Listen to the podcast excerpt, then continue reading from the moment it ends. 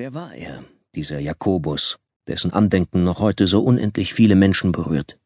Worin besteht seine Anziehungskraft, dass sich seit mehr als tausend Jahren Pilger aus allen Herrenländern, meist zu Fuß, auf den Weg zu seiner Grabstätte machen, um Buße zu tun oder in der Hoffnung, Ruhe und Zeit zur inneren Einkehr oder Wege zur Lösung schwieriger Lebenskrisen zu finden?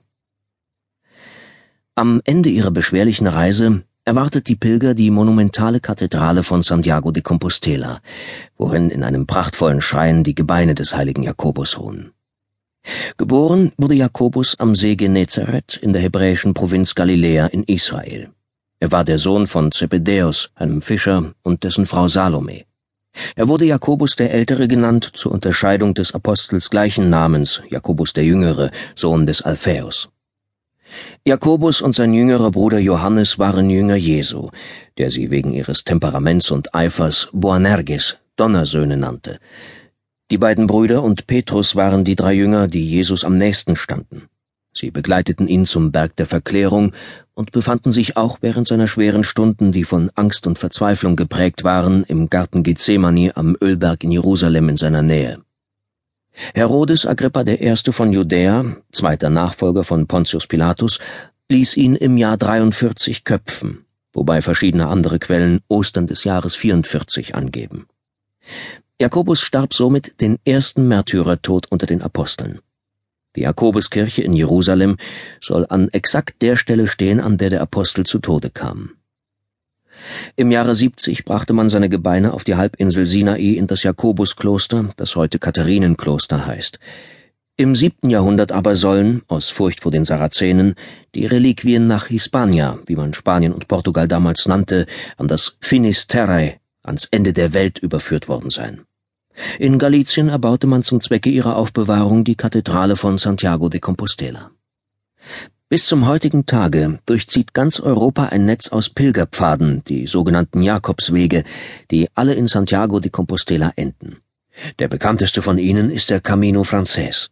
Er führt über rund 800 Kilometer von dem französischen Städtchen Saint-Jean-Pied-de-Port am Fuß der Pyrenäen durch Nordspanien bis nach Santiago de Compostela.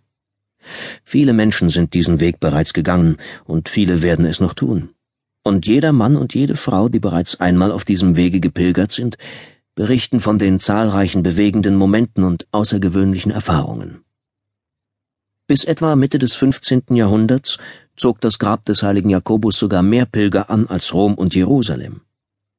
Zu Anfang war Santiago eher ein auf Nordspanien begrenzter Wallfahrtsort, der vorrangig von hohen Geistlichen und Leuten von Stand und Adel besucht wurde. Auch Franz von Assisi soll zum Grab des Apostels gepilgert sein. Doch mit der Zeit zog es auch einfache Menschen nach Santiago de Compostela. Der Entschluss, sich auf den gefahrvollen Weg zu begeben, erforderte viel Vorbereitung, früher noch viel mehr als heute. Familiäre Angelegenheiten mussten geregelt werden, denn die Reise, so viel war klar, würde sich über viele, viele Monate hinziehen. Dann hatten die Pilger vor Beginn der Reise eine Beichte abzulegen, um danach den Pilgersegen zu erhalten. Von ihrer Kirche bekamen sie ein Schreiben mit auf den Weg, das sie als Wallfahrer auswies und ihnen in den Hospizen entlang der Strecke eine Unterkunft garantierte. Dieser Pilgerausweis wird auch heute noch benötigt, um in einer der Pilgerherbergen am Wege eine Unterkunft zu erhalten. Und nicht nur das. Am Ende der Pilgerfahrt diente in Santiago de Compostela auch maßgeblich als Nachweis dafür, dass man die Strecke tatsächlich zu Fuß zurückgelegt hat. Nur wer die nötigen Stempel gesammelt hat, erhält im Pilgerbüro in Santiago die heiß begehrte Urkunde, die Compostela.